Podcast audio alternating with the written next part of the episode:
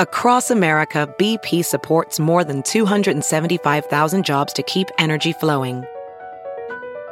Jobs like building grid scale solar energy in Ohio and producing gas with fewer operational emissions in Texas. It's and, not or. See what doing both means for energy nationwide at bp.com slash investing in America.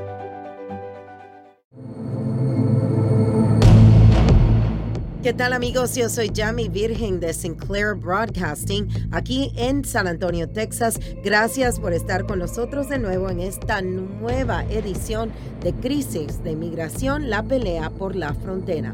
Obviamente no hay capacidad humana ni infraestructura que pueda servir a todas las personas que se anticipa que vienen. Nueva ola de migrantes. ¿De dónde vienen y a dónde van? ¿Qué tal amigos? Yo soy Jamie Virgen de Sinclair Broadcasting en San Antonio, Texas. Gracias por estar de nuevo con nosotros aquí en otra edición de Crisis de Inmigración, la pelea por la frontera. Ya tengo tres meses en el trayecto de la travesía. ¿Por qué están saliendo aún miles más de venezolanos de su país rumbo a los Estados Unidos? Hablamos esta semana con una joven de Venezuela que encontramos en el albergue Mission Border Hope en Eagle Pass después de haber cruzado el Río Grande.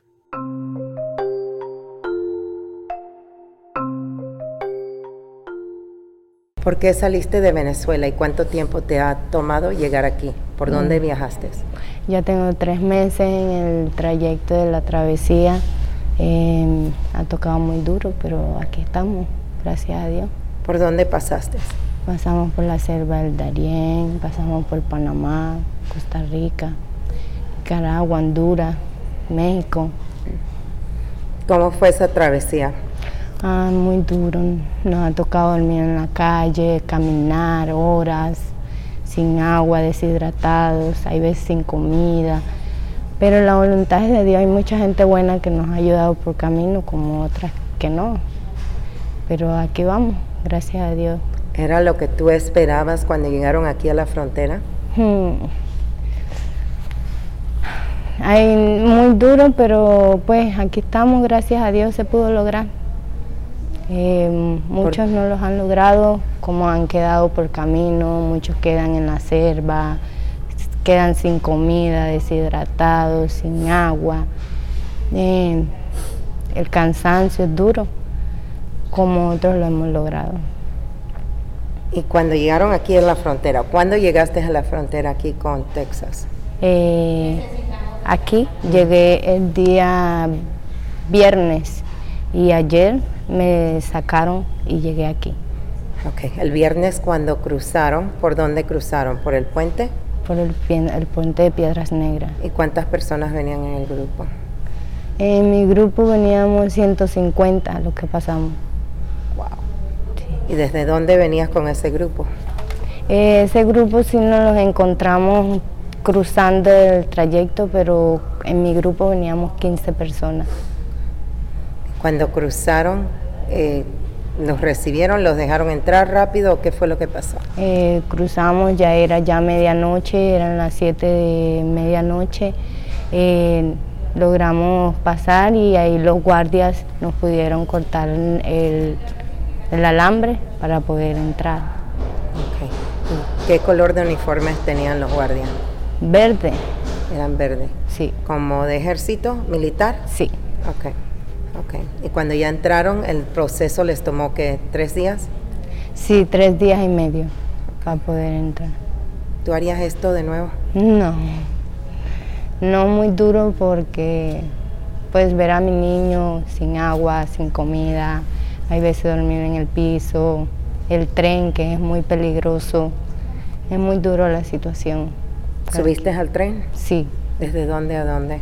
En- en- llegué a Matamoros, de Matamoros a Monterrey, de Monterrey me tocó devolverme otra vez para Piedras Negras. Muy duro. Ahí nos quedamos sin agua, deshidratados, muy duro. Muy caliente. caliente demasiado, el sol pega muy duro, hay veces toca ir arriba, no hay seguridad de nada, toca amarrarnos porque se nos podemos caer. ¿Y con tu niño? Con mi niño. ¿Cuántos años? Un año y ocho meses. Sí. ¿Tienes video de eso? No, en momento no. ¿No, tienes video? ¿No, tomaste video de nada? No tengo teléfono, el teléfono me lo robaron. Se montaron al tren y me lo robaron. ¿Dónde pasó eso? Mucha inseguridad, llevé a Matamorro. Ok. ¿Qué más quieres agregar? es muy duro, pero confiemos plenamente en Dios. Así como hay gente mala, también hay gente buena. Y Dios nunca nos desampara. Hay que entregarle todas nuestras cargas a Dios, que Dios mm, se encarga de ponernos a cada uno en su sitio. Él no nos desampara. ¿Dónde vas ahora? Eh, ahora vamos para, eh, creo que Nueva York, pero dicen que está muy colapsado, mucha gente, no hay ayuda. ¿Cuál es tu profesión que hacías en Venezuela? Eh, yo trabajaba eh, de camarera en los hoteles, aguaceo, cualquier cosa me la envío para trabajar. ¿Y la situación ahí? Sí, la situación que estamos ahorita, pero en Venezuela la cosa está muy dura, no hay con qué ni comprarle como un pañal al niño, la comida, y eso nos obliga a querer a salir del, de nuestra tierra. Y háblame de llegar aquí y encontrarte con el albergue este. Ah, wow. Eh, agradecida con las personas que nos dan este, nos brindan este apoyo eh, de la comida, el agua. Eh, muchas personas buenas que nos colaboran con cualquier cosita que pueden el albergue muy bonito, el agua para podernos asear varios días sin podernos bañar, sin podernos cepillarnos y gracias a Dios las personas que han puesto su granito de arena por hacer esto por nosotros los migrantes que venimos de un proceso muy duro que no ha sido fácil ni es fácil, pero siempre hay personas buenas que nos ayudan. Perfecto. Muchas gracias. Gracias. Y esta nueva ola llega a un punto en la historia de ese albergue donde hay una expansión ahora mismo del albergue de 8 mil pies cuadrados a 25 mil pies para todas las personas que están llegando, que normalmente se quedan solamente un día, pero como la directora del albergue nos comenta, ahora pueden permitir que 200 madres y sus hijitos se puedan quedar en el albergue. Para ti, ¿qué tanta alegría te da poder cambiar todo a este nuevo lugar, trasladarte a este nuevo lugar, especialmente cuánta tanta gente ahora viene de Panamá, con los números que están diciendo 5 mil al día, 6 mil al día están cruzando Darien? Es un, realmente estoy muy contenta, estamos muy orgullosos del trabajo que hemos hecho. El, el tener la oportunidad de abrir este nuevo edificio y poder servir a tantísima más gente nos llena de, alegría, de esperanza. Obviamente no hay capacidad humana ni, infraestructura que pueda servir a todas las personas que, se anticipa que vienen, pero estamos haciendo nuestro mejor esfuerzo para poder eh, ayudar a los más posibles. ¿Cómo te sientes cuando oyes de la cantidad de gente que estaba tratando de entrar, estaban en el río, no podían entrar porque estaban bloqueados y la gente estaba muy desesperada. Cuando ya te estaban llegando a ti aquí, ¿qué era lo que ellos te estaban contando? Pues sí, están muy desesperados. Realmente, inclusive la, la situación ahorita es de que vienen las personas muy desesperadas, vienen muy maltratadas eh, y se puede notar con su estado anímico. Una persona que, que viene este, de un abuso psicológico, un abuso físico, eh, tiene un, temperamento mucho más vulnerable y eso es lo que estamos recibiendo. Ahorita las personas están mucho más vulnerables, su, estado anímico es muy este, cambiante, entonces sabemos que han sido maltratados, eh, se están frustrados, obviamente las trabas que han tenido que pasar son mucho mayores y más peligrosas, entonces sí se siente muy, mucha tristeza de saber todo lo que, lo que han vivido y, recibir a las personas en estas situaciones. Ahora, ¿cuántas personas puedes recibir aquí y cuáles son las nuevas áreas que tienes aquí? Bueno, en este espacio podemos recibir mucho más gente porque tenemos un, un, espacio abierto afuera donde la gente puede esperar con más comodidad. Es mucho, es, no sabría decirte ahorita cuántas veces más grande, pero estamos pasando de 8 mil pies cuadrados a 25 mil entonces es mucho más amplio y, al mismo, y, vamos a ofrecer 200 camas para población por la noche.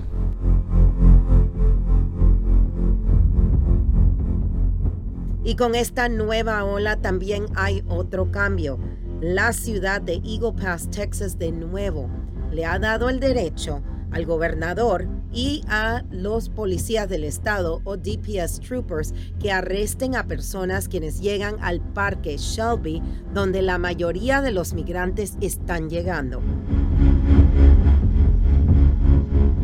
Así que para la gente que esté escuchando esto, que quieran cruzar, ¿cuál es el mensaje ahora del estado de Texas? El mensaje que queremos pasar a la gente que andan cruzando, los inmigrantes de, de otros países, que tienen mucho cuidado si van a cruzar el río. Ahorita es bien peligroso, mucha gente se ha fallecido ah, por el agua. El agua necesita respetarse. Ah, la corriente está muy pesada ahorita por, la gente que no saben nadar. Y la cosa es que yo sé, las, ah, la situación está mal ahorita y la cosa es que necesitan poner mucha atención. Está, el agua está más alta ahorita y la cosa y el, necesitan respetar el agua y la cosa es que si pasan en las áreas, mucha gente anda pasando por las áreas donde está más hondo y eh, se pasan, se ahogan la gente, y no. Si van a entrar ahora por el parque, ustedes tienen control de nuevo del parque. Si llegan por el parque, ¿qué es lo que les va a pasar? Lo que va a pasar es lo van a arrestar por el criminal trespass. Aquí, en, aquí es una ley aquí del estado de Texas. El mayor de Salinas firmó una, una affidavit aquí en, en Pass y ya van a empezar a arrestar a muchos parientes que andan cruzando de otros países por esta área y lo van a enforzar la ley. la mayoría son los hombres solteros, mujeres solteras. Claro que sí, van a, si eres soltero o mujer soltero, vas a, tienes una chance que te van a arrestar si cruzas por estas áreas. Ah, si tienes familia y todo eso, no, no, no estamos para separar las familias. Y la última, el peligro entonces de los coyotes, porque van a estar buscando coyotes que ayuden a cruzar o a pasarlos. Claro que sí. ¿Deberían o no deben? No deben, eh, es muchas cosas que le puedes explicar a la gente. La cosa es que la situación que traen ellos y el apuro, yo creo, la, y no sé por qué quieren cruzar, yo creo que quieren estar aquí en los Estados Unidos, en veces muchos tienen mucha familia aquí en los Estados Unidos pues la cosa es que hay mucho peligro con los carteles que le están cobrando mucho dinero y le están robando aquí en, el río y todo eso. Y los pueden violar hasta matar, ¿verdad? Claro, claro que sí. Amigos, eso es todo por esta semana. Gracias por estar con nosotros en esta nueva edición de Crisis de Inmigración, la pelea por la frontera. Desde Texas, yo soy Yami Virgen. Hasta la próxima.